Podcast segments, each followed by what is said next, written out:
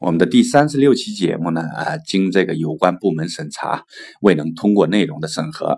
那经过我们的修正之后呢，今天重新发布一下。那聊的呢就是特朗普。那特朗普上台呢，哎，想到过会闹出很多故事，但是有点超出预期。那哎，我们就以特朗普为切入口，那简单的去展展望一下中美两国的未来。那首先呢，给特朗普任内的美国经济呢给出一个结论，呃，在他的任内，美国经济会好的不得了。那第一呢，奥巴马打了一个很好的基础。那首先，奥巴马呢让美国的高房价自己给破灭了，没有政府出面去兜，那身上有东西发脓了嘛，就让他给破嘛，这是一个很健康的做法。那同时呢，哎，民主党因为没有掌控两院，就是奥巴马的主要精力呢，基本都集中在了他职权范围内的经济建设上，啊，也就是奥巴马基本重塑了美国的本土制造业。那奥巴马再有一个有远见的选择呢，那就是哎，相信了我们的先知啊，邓小平说的那句话：科技就是第一生产力。哎，美国本本土的基础科技的研究呢，在奥巴马任内已经基本完成了商业化。也就是说，哎，特朗普接手的美国呢，是一个压制了过度的第三产业，那同时重塑了健康的制造业，并且有着强劲的科技引擎的这么一个美国。而这些东西呢，都会在特朗普的任内呢，陆陆续续的会发酵出，哎，他自己的威力来的。那第二，特朗普上台呢，靠的是一个坚决不管全球，哎，只管美国自己的这种死磕到底的精神和态度。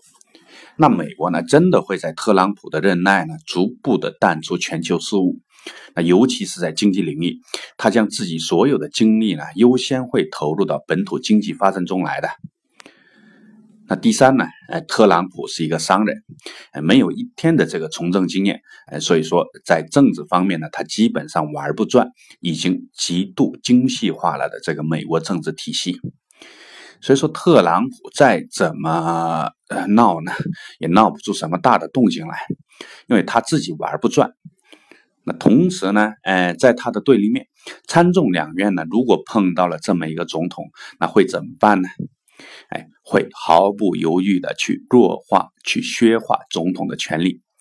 哎，所以说，美国不光是逐步会退出全球事务，那同时呢，国内的政治呢也会逐步回到，呃，罗斯福之前的这种生态。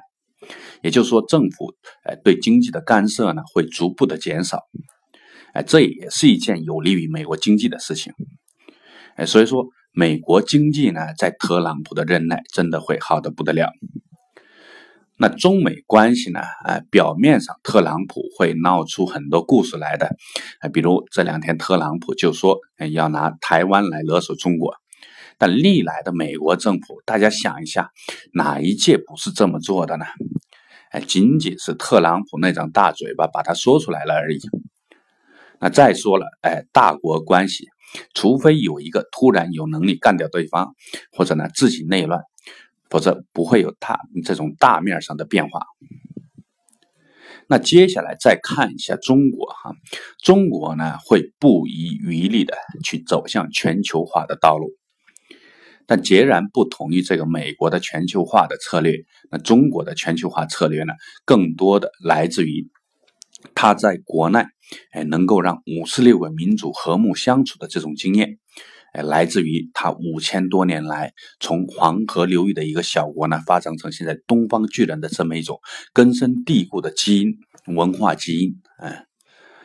但中国呢，也要解决一些内部问题。那一个是高房价了，高房价意味着过度的第三产业，并且已经不再是发农那么简单了，俨然成为了整个国民经济的高压锅。那没有让它发农的啊，初期呢自然的破灭，那导致整个经济呢现在被高房价给绑架了。那第二个要解决的问题呢，就是基础科技的研究。那邓小平说过了，科技是第一生产力，但为了确保 GDP 的增长呢，我们一而再、再而三的哎错过了这种转型的机会。那离科技是第一生产力这个原则呢越走越远。那还好了，这届政府呢还是蛮有魄力的，即便是上台时，呃，提出的这个口号，哎，说停就停了。